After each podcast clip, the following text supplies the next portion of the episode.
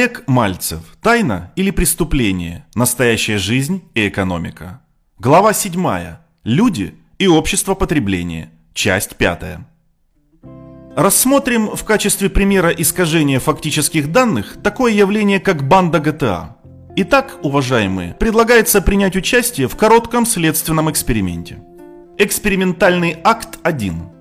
Для начала рекомендуется посмотреть фильм, который был снят по указу Следственного комитета Российской Федерации. Сам документальный фильм «Игра на поражение. Дело банды ГТА. Россия-24» длительностью 45 минут опубликован по ссылке. Буквально в нескольких словах отметим некие странности, сопутствующие репутации банды ГТА. Промышленное производство оружия, спецсредств, стрельба ночью без промахов по мишеням даже при закрытых автомобилях. Главным же образом обратим внимание на классификацию Следственного комитета. Совершение преступления с целью наживы. Для текущего эксперимента данная формулировка представляет ценность. Итак, запомним, члены банды GTA совершали преступления по причине наживы. То есть члены банды стреляли и убивали водителей с целью завладения чужих средств. Экспериментальный акт 2.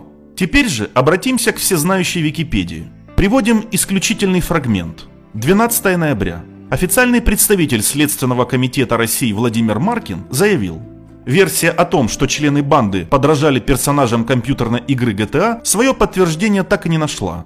Следствие установило, что при совершении убийств участники банды руководствовались лишь корыстными мотивами, похищая деньги своих жертв. Слова представителя СК о корыстных мотивах противоречат другим сообщениям о ходе расследования, где утверждается, что основной целью банды был террор, а также вербовка и тренировка будущих боевиков ИГИЛ. У следователей складывается примерная картина создания и действий банды ГТА. Когда Усманов прибыл в Россию, он познакомился с уроженцем Таджикистана по имени Баир Гуломов. Они распределили руководящие роли в банде – сторонник Хизб Ут Тахрир Баир Гуломов идеологически обрабатывал гастарбайтеров, водителей нелегального такси, а сторонник ИГИЛ, имевший боевой опыт Усманов и Байдулло Субханов, тренировал их с оружием. При этом боевым крещением для новичков банды был выезд с главарем для убийства автолюбителей. Рядовые члены банды иногда забирали у жертв телефоны, незначительные суммы денег, документы и технику. Поэтому следствие, ориентируясь на показания боевиков, а не лидеров банды, которых среди арестованных нет, успокаивающе заявляли о том, что действия злоумышленников носили исключительно корыстный мотив. Однако источники в правоохранительных органах говорят, что главарь Усманов и Байдуло Субханов и идеолог банды Гуломов действовали из своих идеологических убеждений, вели террористическую борьбу, стремясь посеять панику среди населения. Ряд статей в российских СМИ подвергает сомнению оценку следствия об исключительно корыстных мотивах банды, указывая на явную террористическую подоплеку действий членов банды ГТА.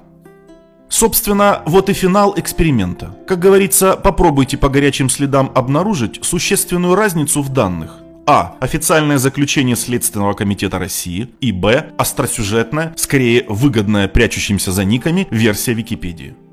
Еще раз обратимся к документальному фильму, отражающему поэтапный ход расследования дела банды ГТА.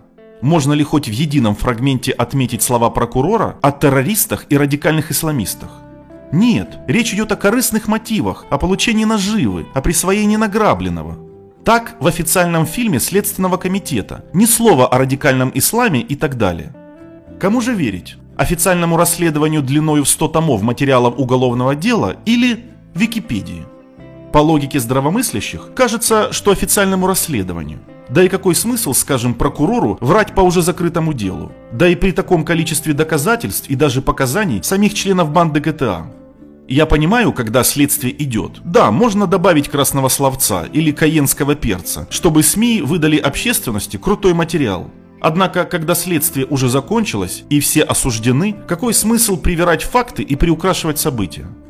Фрагмент статьи из Википедии содержит фразу «некоторые источники считают». Обратите внимание, как грамотно используется прием обезличивания, придающий массы заявленному. Какие источники? На каких основаниях они считают?